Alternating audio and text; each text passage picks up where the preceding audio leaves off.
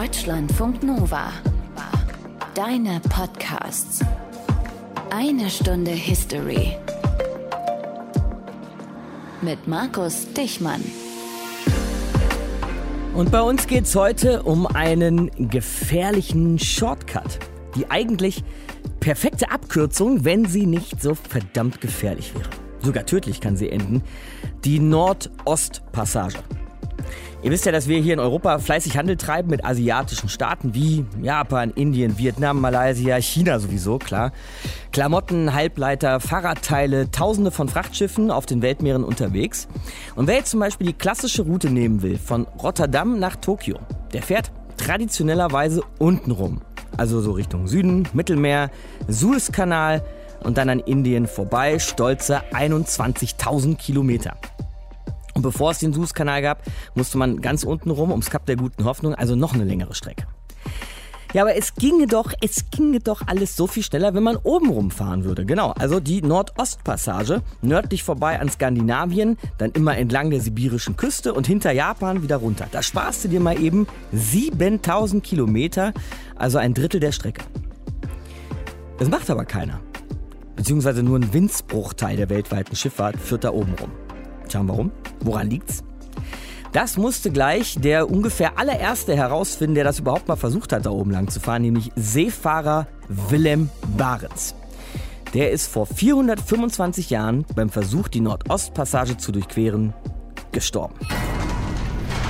Aus den prallgefüllten Schatzkammern der Menschheitsgeschichte. Euer Deutschlandfunk Nova-Historiker Dr. Matthias von Helfeld. Du hast ja Gott sei Dank deine wilden Schiffsexpeditionstage hinter dir, ne? Aber warte mal ab, mein Lieber. Es kommen noch große Tage. Oh, okay, steigst doch noch auf Ja, den Boot. aber hallo. Mhm. So wie Willem Barents, ja, mit dem wir heute anfangen, Matthias. Mhm. Schön, dass du da bist. Der lebte am Ende des 16. Jahrhunderts. Und für sein Metier, also die Seefahrerei, war das eine sehr besondere Zeit. Ja, da war nämlich sehr viel los auf den Meeren, weil es wurden nach Routen gesucht. Zum Beispiel die berühmteste für uns hier 1492. Kolumbus findet den Weg nach Amerika. Kurz danach findet Vasco da Gama den Seeweg nach Indien. Und das war von ganz, ganz großer Bedeutung, weil der Handel dadurch noch mehr globalisiert wurde als ohnehin schon, weil die Handelsrouten kürzer wurden. Die Ware, die verdarb nicht mehr so schnell auf dem Weg dorthin. Aber natürlich war der Weg immer noch sehr lang. Es wurden immer wieder Alternativen gesucht, weil nämlich auch die Konkurrenz sehr groß war und weil auf langen Seewegen natürlich erhebliche Gefahren lauerten. Mhm, So, und auf dieser Suche nach Alternativen, wer und kam da wann auf die Idee, jetzt mal oben rumzufahren? Ja, das war so ungefähr zur Geburt von Willem Barents, also Mitte des 16. Jahrhunderts. Die Engländer waren interessiert, die Holländer waren interessiert, den Weg zu finden. Und ein Holländer, der das zuerst versucht hat, das war Olivier Brunel. Und das hatte auch ganz handfeste Gründe. Die Holländer hatten gerade die spanische Herrschaft abgeschüttelt, allerdings nur für kurze Zeit, weil kurz danach begann ja der 80-jährige Unabhängigkeitskrieg gegen Spanien. Gibt es auch eine Ausgabe, eine Stunde History zu nebenbei? Absolut. Aber immerhin, es war eine aufstrebende See- und Handelsmacht und Holland unterhielt direkte wirtschaftliche Beziehungen zu Russland und stand damit natürlich in Konkurrenz zu englischen Handelskompanien. So, also Olivier Brunel war dann der Erste, der es versucht hat. Wann ist der aufgebrochen? Ja, das ist so ganz genau nicht klar. Wahrscheinlich war es 1584 mit einem Segelboot oder mehreren Segelbooten von Enkhuizen aus. Das ist im Norden Hollands an der Westküste des Eiselmeers. Es ist nicht so wichtig viel bekannt über diese Expedition. Die Route ist unklar, aber klar ist das Ende. Denn sein Boot ist 1585 gekentert. An Bord waren wertvolle Pelze, die er auf seinem Weg gekauft und getauscht hatte. Also schon richtig und wichtig, ihn zu erwähnen, nur ist er eben sonderlich, nicht sonderlich weit gekommen auf diesem ersten Versuch, die Nordostpassage zu erschließen. Und danach haben die Niederländer auch erstmal eine Pause eingelegt bei diesen Versuchen. Ne? Ja, sie waren so ein bisschen frustriert, könnte man vielleicht sagen, äh, weil sie nicht so richtig wussten, was eigentlich passiert ist auf dieser Reise, bei der Brunel gestorben ist. Aber rund zehn Jahre später, da gab es dann wieder Sponsoren, würden wir heute sagen, die gaben Geld und ließen Schiffe bauen. Und einer der drei Kapitäne, das ist die heutige Hauptfigur unserer Sendung, nämlich Willem Barents. Barents war vorher schon bekannt geworden. Er hatte nämlich Spitzbergen entdeckt und sich damit sozusagen einen Namen in der Seefahrt gemacht. Mhm, Und von wegen Namen gemacht. Es gibt sogar ein Meer, das heute seinen Namen trägt, nämlich die Barentssee zwischen Norwegen und Spitzbergen. So, der ist also von den Niederlanden aus in See gestochen, um den Weg durch die Nordostpassage zu finden. Und die Expeditionen des Willem Barents, von denen erzählt uns jetzt Martin Krinner. Und wir werden auch schnell lernen, warum die so verdammt gefährlich waren. Es ist Hochsommer. Zu Hause in Amsterdam müssen die Jungs jetzt ihre nackten Füße zum Kühlen in die Grachten hängen. Willem Barents und seine Männer aber spüren nichts von den wärmenden Strahlen der Sonne. Seit Tagen schon müssen sie dicke Jacken, Fellmützen und Handschuhe anziehen, wenn sie an Deck gehen. Und in den nächsten Monaten werden sie tiefgefroren. Am 5. Juni sahen wir das erste Eis. Und zuerst dachten wir, es handle sich um weiße Schwäne. Schreibt Gerrit de Feer in sein Tagebuch. Er ist Schiffszimmermann, einer von der gebildeten Sorte, und er hat Papier und Tinte mit dabei. Die anderen an Bord nennen ihn deswegen immer nur Gänsefeder mit so einem leicht verächtlichen Unterton, aber er schreibt beharrlich auf, was auf der Reise passiert, welchen Kurs das Schiff nimmt und welche Inseln die Crew entdeckt, aber auch welche Kälte sie erleiden muss und wie Krankheit, Leid und Tod zu ihrem ständigen Begleiter werden. Am Abend des 15. Juni sahen wir vor uns einen großen Gegenstand im Meer schwimmen. Wir glaubten erst, es handle sich um ein Schiff. Aber als wir vorbeifuhren, erkannten wir, dass es ein toter Wal war, der fürchterlich stank und auf dem eine beträchtliche Anzahl von Möwen saß. Niemand an Bord hat eine Ahnung, wie lange die Reise dauern würde. Willem Barents wusste nur, er muss nach Norden fahren und dann irgendwann nach Osten abbiegen. Und mitten in der unbekannten See entdeckt die Mannschaft nach etwa einem Monat ein unbekanntes Eiland, nördlich von Norwegen. Als sie mit Booten aufbrechen, um es zu erkunden, werden sie von einem Eisbären angegriffen. Die Mannschaft überlebt knapp. Der Bär stirbt. Sie nennen die Insel Bäreninsel. Von hier aus geht ihr Kurs nach Osten und das Eis wird jetzt immer dicker. Am 14. Juli treffen sie zum ersten Mal auf Packeis. Es wurden Segel beigesetzt und wir rammten die Schollen, dass es nur so krachte. Wenige Tage später taucht wieder Land auf. Novaya Semlja, eine riesige Insel, knapp 800 Kilometer lang, nördlich von Sibirien. Barents segelt an der Küste entlang, aber die Bedingungen werden immer schwieriger. Nebel und Schnee ziehen auf. Sie entdecken weitere Bären auf den Schollen und als das Eis immer dicker wird, muss die Besatzung das Schiff verlassen und unter Lebensgefahr eine Fahrrinne ins Eis hacken. Bis am 19. August eine Scholle den Bug aus dem Wasser hebt und das Schiff stecken bleibt. Sie sitzen fest und es wird klar, die ganze Crew muss hier den Winter verbringen, nördlich des Polarkreises. Sie bauen ein Haus aus Schiffsplanken und Treibholz, das von den Flüssen Sibiriens hergeschwemmt wurde. Oder besser, sie bauen eine kleine Hütte, 10 Meter lang und 6 Meter breit. Und Luxus? Tja, Fehlanzeige. Aber in der Mitte des Raumes gab es eine Feuerstelle. Und? Wir bauten ein altes Fass um. Über dem Feuer erhitzten wir Wasser und sammelten den Wasserdampf in dem Fass. Dann bestiegen wir es abwechselnd. Fast acht Monate müssen die Männer hier ausharren. Vom Dach aus halten sie Ausschau nach Eisbären, die immer wieder angreifen. Im November beginnt die arktische Nacht und von jetzt an geht gute zwei Monate lang die Sonne nicht mehr auf. Und die Männer leiden am Skorbut. Als im Februar die Sonne endlich wiederkommt, haben vier Matrosen die Strapazen nicht überlebt. Aber im Mai beginnt das Eis langsam zu tauen und die Mannschaft wagt sich wieder nach draußen. Aus dem Rest des Holzes, das vom Schiff noch übrig war, bauten wir zwei kleine Schaluppen.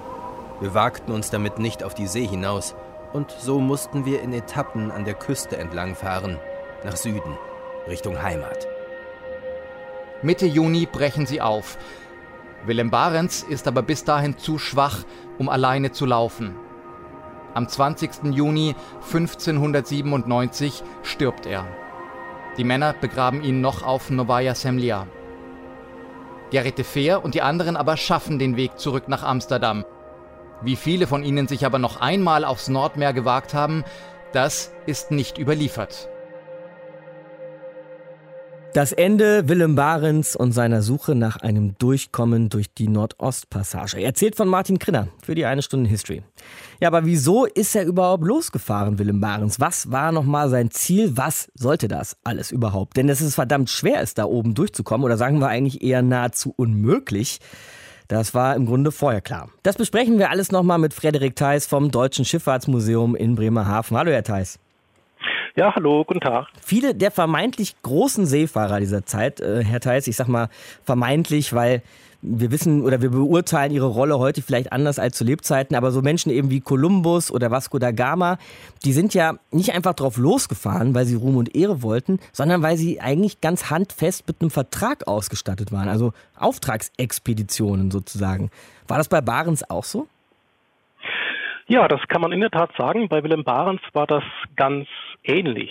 Die Niederländer sind seinerzeit sehr daran interessiert, einmal den Seeweg von ja, Mittel- und äh, Westeuropa ins Nordmeer zu finden, zu sichern, auch über Kartierungen dann abzusichern mhm. und äh, zum anderen und darüber hinaus dann eben auch einen nördlichen Weg um Eurasien herum, eben von Europa über diese Nordostpassage in den Pazifik, weil eben dort insbesondere in Südostasien natürlich ganz besonders interessante Handelsgüter locken. Und da ist Willem Barents mit seiner Erfahrung als Navigator und Kartograf insbesondere, aber vielleicht auch als jemand, der es versteht, an Bord zu überzeugen, das Vertrauen der Menschen zu gewinnen, der Seeleute in einer äh, sehr, sehr wichtigen Rolle. Er ist nicht unbedingt alleiniger Schiffsführer dieser Expedition, aber er ist gewissermaßen unverzichtbar für das, was man da will. Mhm. Und ähm, vorausgeschaut von den Expeditionen, muss man sagen, ist das, was er aufzeichnet, was die Expeditionen dann zurückbringen, eben auch von außerordentlicher Wichtigkeit in dieser Zeit. Sie sagten gerade, für die Niederländer war es eben sehr interessant, ich sage jetzt mal einfach oben rum zu fahren. Vielleicht können Sie uns das nochmal genau erklären. Warum war das für die Niederlande damals interessant? Man muss sich das so vorstellen, dass die ja, bekannteren Seewege nach Südostasien seinerzeit äh, noch von den Portugiesen und den Spaniern beherrscht werden. Mhm. Dass Südostasien interessant ist, das ist allgemein bekannt in Europa in dieser Zeit. Die Portugiesen fahren dort seit etwa 1500 über den Atlantik und den Indischen Ozean hin und die ja, Westroute über den Atlantik, Mittelamerika und den Pazifik ist ganz fest in der Hand der Spanier. Das ist sogar etwas, was gewissermaßen vertraglich festgelegt ist. Das ist ein Monopol dieser beiden frühen Seemächte, das kaum zu durchbrechen ist. Die alternative Idee ist jetzt eben, die großen Landmassen der Erde, ähm, Nordamerika oder eben Eurasien im Norden zu äh, umfahren. Da ist einmal die Nordwestpassage, aber dann eben vor allem als ein scheinbar recht kurzer Seeweg äh, diese Route über äh, ja entlang der sibirischen Küste sozusagen, mhm. die äh, natürlich sehr sehr schwierig ist, aber eben deswegen auch äh, noch nicht beansprucht, noch nicht belegt und äh, in diese Lücke sozusagen in diese Wissenslücke, aber auch auf diese ökonomische Chance setzen dann die Niederländer. Nicht zuletzt, weil sie ja auch mit den Spaniern ja, verfeindet waren, im Krieg waren eigentlich. Ja, richtig. Das mhm. kommt natürlich in der Zeit äh, auch immer noch dazu, dass sich die Niederlande gerade erst äh, oder noch von Spanien loseisen. Das ist ein Konflikt, der auch noch weit bis ins äh, 17. Jahrhundert hinein anhalten wird. Und vor dem Hintergrund ist es für die Niederländer dann eben erst recht äh, wichtig, sich da ökonomisch unabhängig zu machen und auf alternative Routen zu setzen, weil selbstverständlich die Seemacht Spanien in der Zeit äh, und über das gesamte 17. Jahrhundert hinweg in ihrer Rolle als als äh, ja, die beherrschende Macht des Atlantiks und äh, insbesondere des Pazifischen Ozeans nicht zu verdrängen ist. Das sehen Sie und eben deswegen setzen Sie ganz stark darauf, diese alternative Route zu finden. Eine Initiative zunächst ähm, der Handelskompanien, aber dann auch etwas, was zunehmend vom niederländischen Staat, mhm. von den Generalstaaten als dem Parlament dann auch unterstützt wird. Also auch politisch auch wird sozusagen. Ja, äh, ganz unbedingt. Mhm. Solche Expeditionen kosten selbstverständlich massiv viel Geld. Ähm, es ist von Anfang an auch der Sinn oder das Ziel nicht nur zu entdecken, sondern zugleich auch zu handeln. Also man geht davon aus, dass man im Erfolgsfall, also der Durchquerung dieser Nordostpassage, dann auch gleich Güter an den Mann bringt in diese südostasiatischen Gebiete und deswegen kann man sagen, es, es muss erstmal sehr viel investiert werden.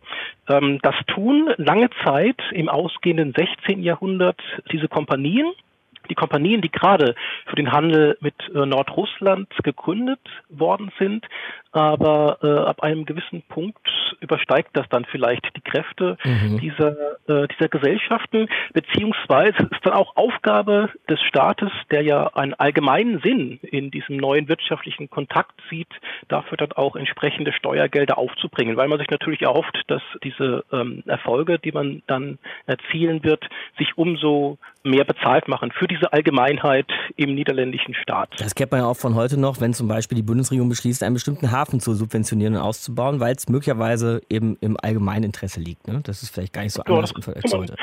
Ja. Kann man vielleicht ein, ein, Stück weit vergleichen, mhm. in der Tat. Wir haben äh, etwas genauer gerade von der dritten und letzten Expedition von Willem Barents gehört. Genau genommen hat es ja aber drei Versuche gegeben. Was weiß man denn so über diese ersten beiden Expeditionen? Ja, die ersten beiden Expeditionen gingen auch schon ähm, in den hohen Norden. Es gibt da äh, seinerzeit Gebiete im Bereich Grönland, im Bereich des heutigen Spitzbergen, die wir sehr selbstverständlich auf der Landkarte finden. Mhm. Ähm, die seinerzeit aber noch ganz weitgehend unbekannt sind. Wenn man sich die Kartografie der Zeit anschaut, vielleicht des mittleren 16. Jahrhunderts, als Beispiel etwa die berühmte Carta Marina des Olaus Magnus, dann ist sie noch ganz stark auf Landflächen, auf nordeuropäische, skandinavische Landflächen fokussiert. Die Meere kommen auch vor, daher der Name dieser Karte. Sie sind aber noch etwas ganz, ganz Rätselhaftes. Also das war ähm, eigentlich wirklich eine Fahrt ins Unbekannte, wenn man da hochgezogen ist. Ähm, das ist gewiss in geografischer Hinsicht eine Fahrt ins Unbekannte in der Zeit, zudem auch mit sehr begrenzten Navigationsmitteln. Das heißt, man ist zwar bereits relativ gut in der Lage, sich in Bezug auf Norden oder ähm, Süden zu orientieren, also den Breitengrad zu bestimmen mit entsprechenden Instrumenten den Längengrad zu bestimmen, also festzustellen, wie weit östlich oder westlich man eigentlich mit dem Schiff steht, wenn keine Küste zu sehen ist, ist aber in der Zeit noch äh, sehr, sehr aufwendig. Und da sind wir im Grunde dann wieder bei Barents, der eben das Wissen mitbringt, als Navigator, mhm. auch Steuermann genannt. Das ist nicht unbedingt der, der das eigentliche Steuer ständig in der Hand hat, das Schiffsruder, sondern der, der diese Techniken dieses Wissen hat, sich äh, dort im hohen Norden zu orientieren. Also er Und, war nicht so der erschrockene Kapitän, der vorne auf dem Bug steht, wenn das Schiff ins Eis kracht? Oder wie muss man sich seine Rolle da an Bord vorstellen? Ja, er ist in der Tat äh, eben nicht der eigentliche Schiffsführer oder Expeditionsleiter, der ja gewissermaßen offiziell als solcher bestellt wäre. Er ist, äh, man könnte sagen, eine Ebene darunter in mhm. seiner offiziellen Funktion, eben als dieser ja, Steuermann, Navigator. Aber vor dem Hintergrund des, des Ziels dieser Expedition ist diese Rolle de facto beinahe wichtiger als die des Schiffsführers. Mhm. Der hat gewiss auch äh, seine Aufgaben, der hat äh, höchstwahrscheinlich auch navigatorisches Wissen, der hat vielleicht auch äh, kaufmännische Interessen schon bei solchen Reisen, aber Barents bringt eben das Wissen mit, wie man sich orientiert und er bringt das Wissen mit, diese neuen Beobachtungen dann eben auch zu dokumentieren. Das heißt, Skizzen anzufertigen und zwar so, dass aus diesen einzelnen Skizzen dieser nordischen Gebiete dann später neue Karten entstehen können. Also gewissermaßen diese, diese Fahrten diese frühen Fahrten, das gilt für die ersten beiden, aber dann auch für die dritte Fahrt, ja festzuhalten, das Wissen nachhaltig zu verarbeiten und dann in Europa entsprechend zu publizieren, damit dann andere davon auch profitieren können. Das unterscheidet ihn doch dann aber wieder, wenn ich nochmal zurückgreifen darf, von jetzt beispielsweise Kolumbus oder Vasco da Gama oder so, die eben auch mit wirtschaftlichen Interessen losgefahren sind. Ja, das kann man gewiss sagen, dass da Barents, wenn man so will, ein Multitalent ist, mhm. dem einige Aufgaben zukommen, die man vielleicht in dieser Weise nicht allzu häufig, jedenfalls in der Zeit, auf einer Person vereint sieht. Wenn wir in der Zeit ein bisschen vorausschauen, vielleicht so ins 17., 18. Jahrhundert hineingehen, dann haben wir vereinzelt vielleicht ähnliche Leute, die mit ähnlichem Wissen und gepaart mit Charisma ausgestattet sind. Personen wie James Cook beispielsweise, mhm. die Navigator, Schiffsführer, Kapitän und aber auch Motivator in einem sind, die sicherlich diesem Können, diesem Talent dann auch viel für ihren Erfolg verdanken. In der Zeit, so um 1600 oder kurz davor, ist das mit Barents dann schon eine, eine außergewöhnliche äh, Figur, die äh, dann nicht zufällig eben im Zentrum dieser Expedition steht und äh, dann eben auch für uns Nachgeborene dann immer noch die Identifikationsfigur für äh, diese Reisen ist.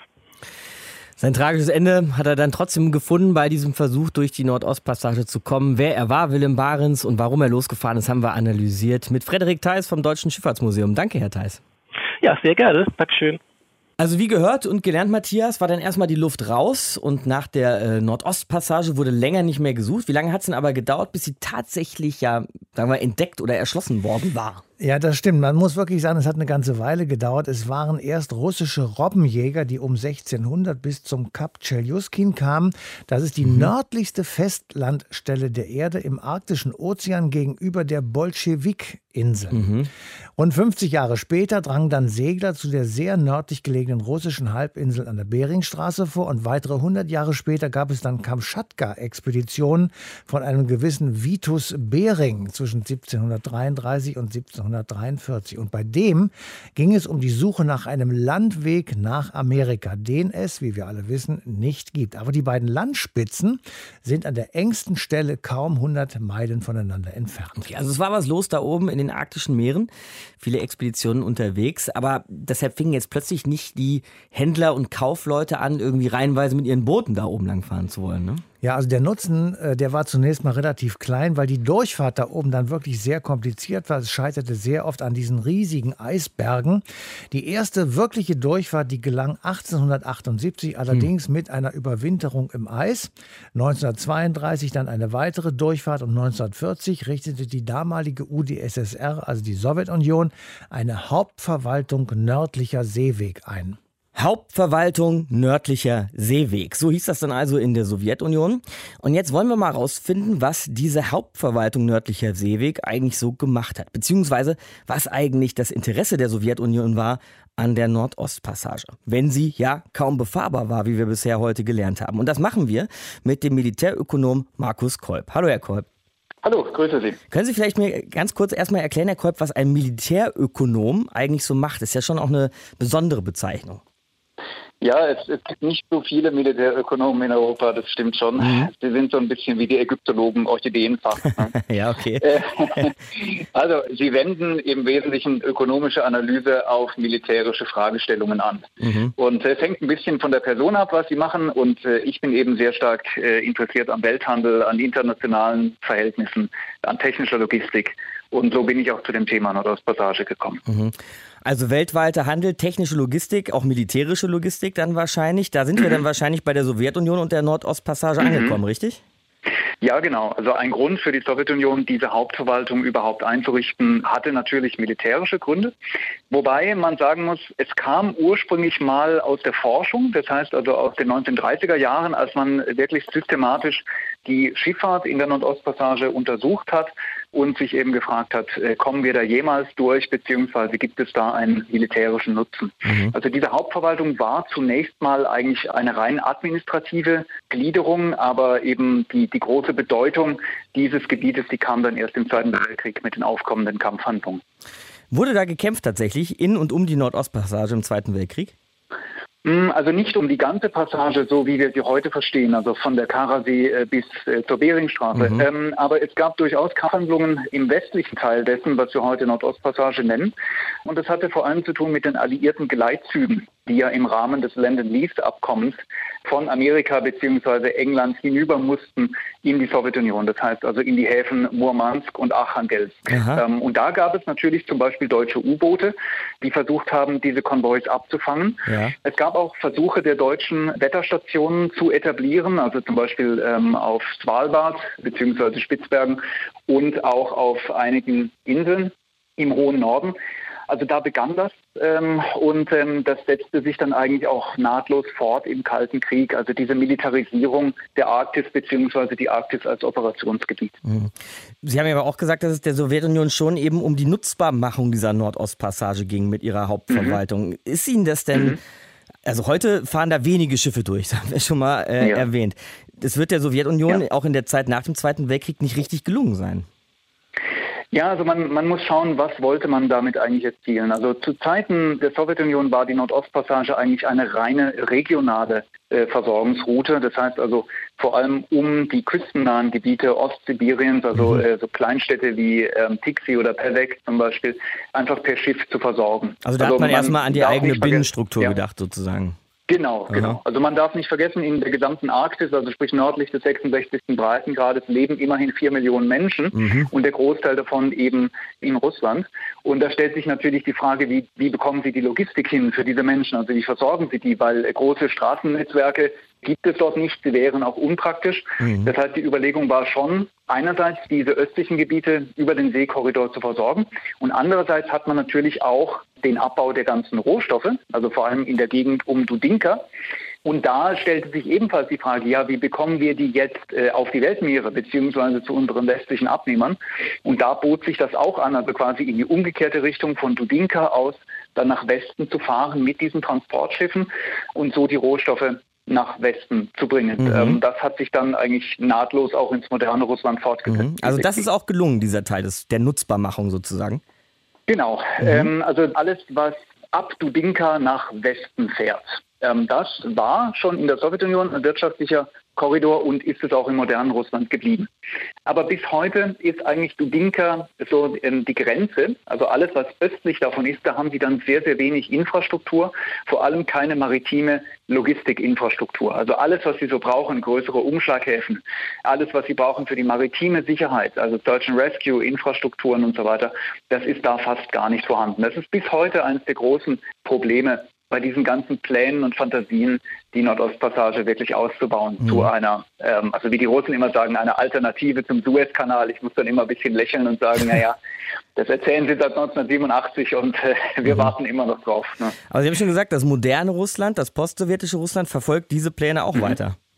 Ja, ja, absolut. Mhm. Ähm, aber nicht also sehr erfolgreich in der, in der Propaganda. Ja. Nein, nicht sehr erfolgreich, aber ja. sie haben immer wieder Planungsdokumente herausgegeben. Also zum Beispiel 2008 gab es ein ganz berühmtes Dokument, wo äh, Putin selbst gesagt hat, also bis 2020 wird die Arktis unser primäres äh, Rohstoffgebiet sein, äh, mit entwickelter Schiffsinfrastruktur, und so weiter und so weiter. Aber man muss natürlich sehen, also in, in solchen russischen Dokumenten, was da alles drinsteht, das heißt noch lange nicht, dass es dann auch wirklich gemacht wird. Also das sind mehr so Wunschzettel nach dem Motto, man könnte mal oder man müsste mal.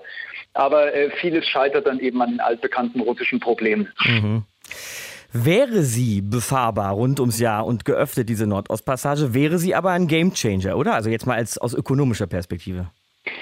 Hm, nein, also nee? ein Gamechanger nicht. Also okay. selbst wenn Sie sagen, die Arktis wäre vollständig eisfrei. Also es gibt ja diese Projektion ähm, der Vereinten Nationen, dass circa 2050 der Nordpol ganzjährig eisfrei hm. sein wird. Klimawandel macht es möglich, ja? Dann, Genau, Klimawandel macht es möglich. Aber selbst dann muss man eben fragen, hat man die entsprechende Logistik? Also nur weil ein Wasserweg offen ist, äh, heißt es noch lange nicht, dass sie auch tatsächlich durchfahren, selbst wenn dieser Wasserweg wesentlich kürzer ist ja, sondern mhm. es kommt zunächst mal darauf an, dass sie die technisch-logistischen Grundlagen für den Schiffsverkehr überhaupt haben. Und den haben sie da nun mal zumindest im östlichen äh, Korridor nicht. Da muss man sehen, die Nordostpassage ist nicht die einzige alternative Route. Also wenn wir sagen Klimawandel, gut, der Klimawandel passiert auch in Kanada. Das heißt, die Nordwestpassage wäre dann ein mögliches Konkurrenzmodell. Mhm, also nördlich auch, von äh, Amerika äh, fahren dann? Ja, Genau, mhm. also sie würden dann halt durch Kanada, durch die kanadische Arktis fahren, ähm, durch die Beaufortsee beziehungsweise die Davisstraße äh, und über den Weg würden sie dann auch hinten an der Beringstraße rauskommen. Mhm. Äh, sie könnten auch sagen, die sogenannte eiserne Seidenstraße, die China gerade baut, also der China-Eisenbahnkorridor durch Kasachstan ähm, und Russland, mhm. auch das ist eine regionale Alternative. Und das ist das ist der Grund, warum die Nordostpassage bis heute nie so wirklich hinausgekommen ist über eine regionale Alternative. Das heißt, selbst unter den besten Bedingungen, Klimawandel, extrem vollständig eisfreier Nordpol.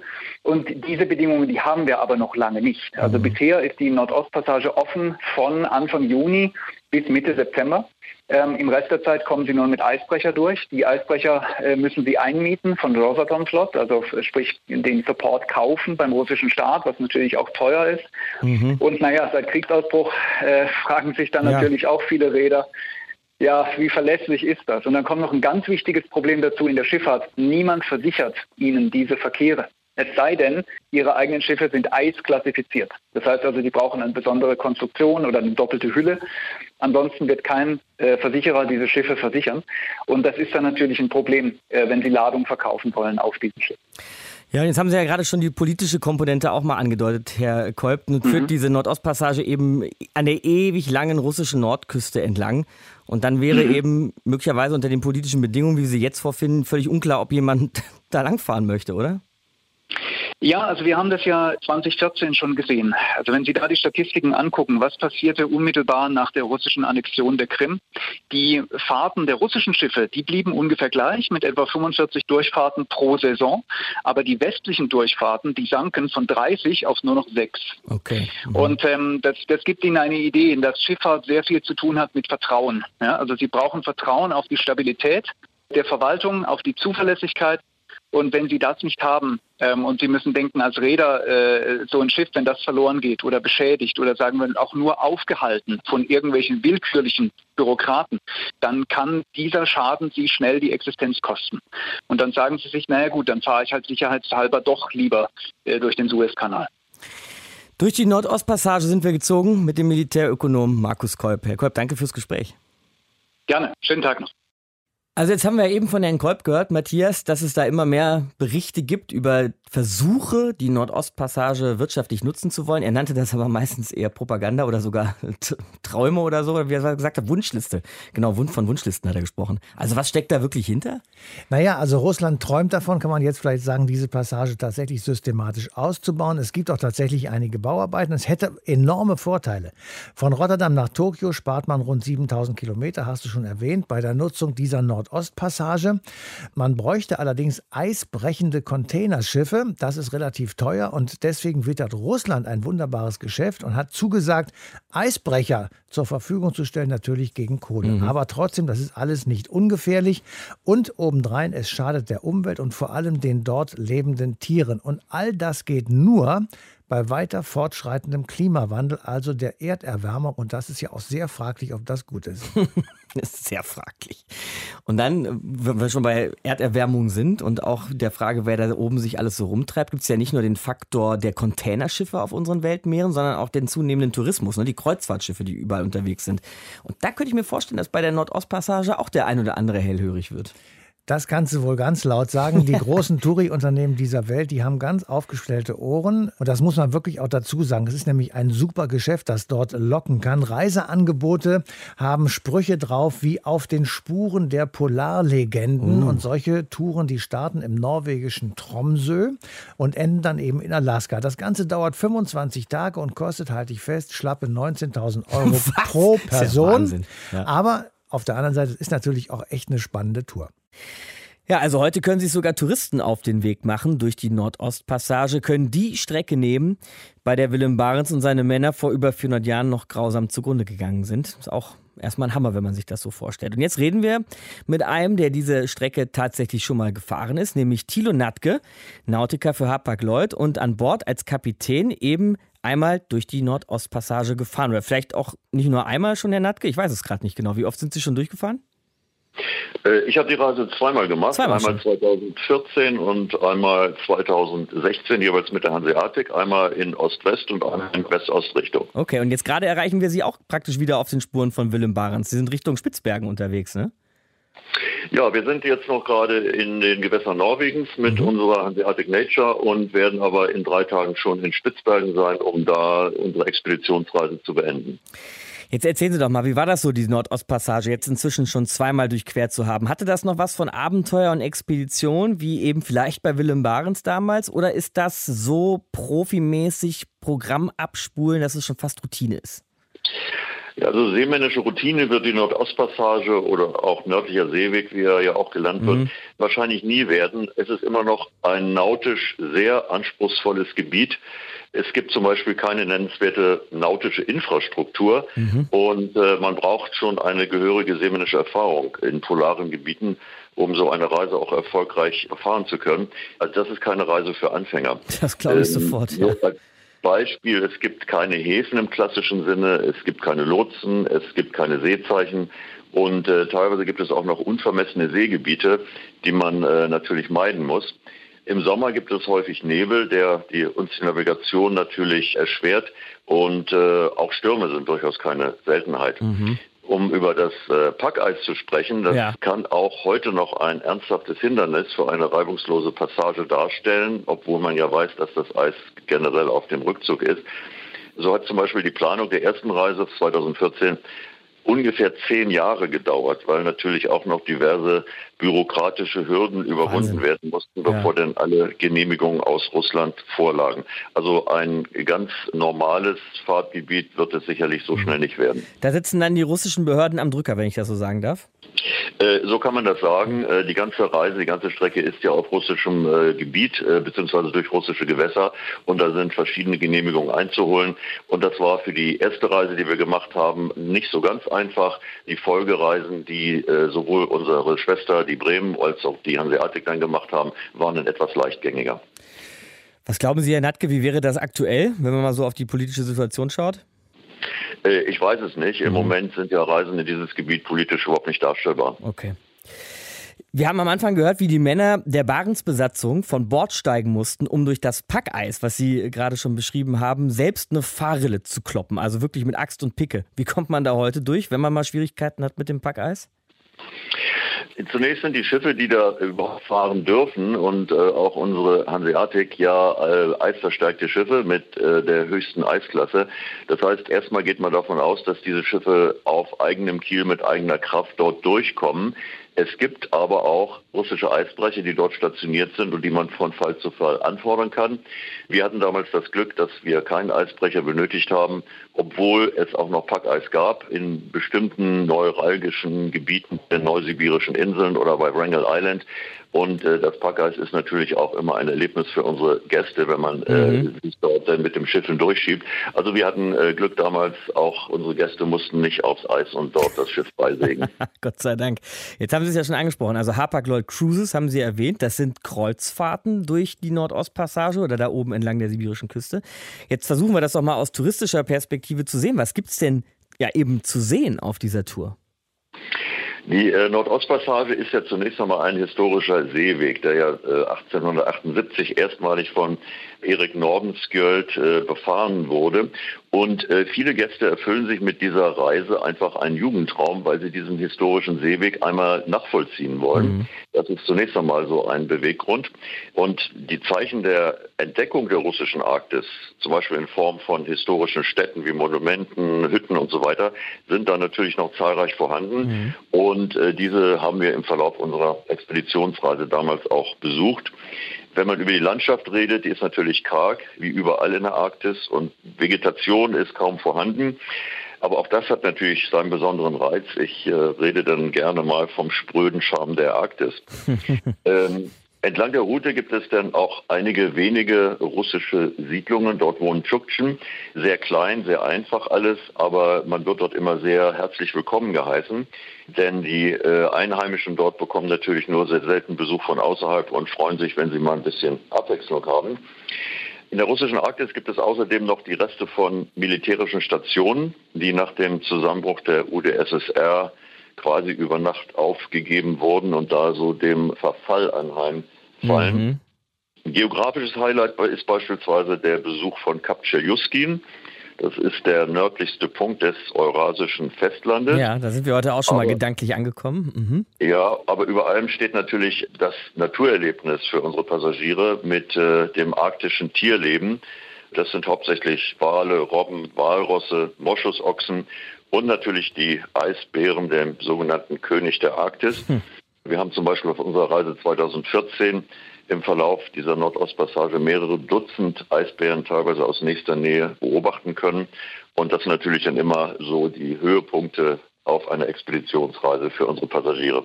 Sie nennen das jetzt immer Expeditionsreise, Herr Natke, also eine Mischung letztlich aus beiden. Also die Reise wäre der touristische Teil und wo kommt jetzt die Expedition ins Spiel? Naja, Expedition heißt für uns ganz einfach, dass wir uns erstens mal nicht auf klassischen Kreuzfahrtrouten bewegen, äh, wo wir jeden Tag von 8 bis 18 Uhr in einem Hafen liegen und streng nach einem Fahrplan fahren, ja. sondern wo wir die extremen Gebiete der Welt kennenlernen, auch mit einem anderen Fokus. Es gibt ja dann bei uns an Bord kein klassisches Unterhaltungsprogramm, sondern wir haben eine Reihe von Experten an Bord, die jeweils ihr Fachgebiet vertreten. Aha. Das sind dann also Experten für Biologie, für Geologie, für Glaziologie oder für Geschichte. Und äh, diese Experten halten an Bord ihre äh, populärwissenschaftlichen Vorträge aber gehen auch mit den Gästen an Land, um in erster Linie für die Sicherheit äh, zu garantieren und natürlich auch an Land für Fragen zur Verfügung zu stehen. Das ist also unsere Art von Unterhaltungsprogramm. Wir haben keinen Platz an Bord für eine große, aufwendige Bühnenshow. Und äh, das ist natürlich auf einer Expeditionsreise auch ein besonderer Fokus, dass man eben den Gästen äh, Land und Leute und Natur und Kultur näher bringt.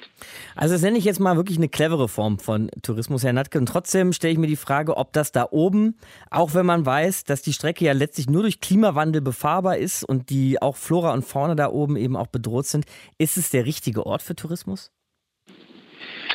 Äh, naja, Tourismus in welcher Form ist, ist natürlich die Frage. Und äh, ich denke, in der Form, wie es auf kleinen Schiffen durchgeführt wird, auch auf den äh, maximal 200 Passagiere fassenden Schiffen von Hapag-Lloyd Cruises, wo man auch nur punktuell hier und da mal an Land geht, um äh, für ein paar Stunden die Landschaft zu erkunden, äh, unter Einhaltung der Besucherrichtlinien, die wir ja uns gegeben haben und die auch streng überwacht werden, dann denke ich, ist der Tourismus äh, durchaus akzeptabel, weil natürlich auch immer die Gäste mit einem anderen Bewusstsein nach Hause zurückkehren und eine gewisse Sensibilität für diese Landschaft denn entwickelt haben.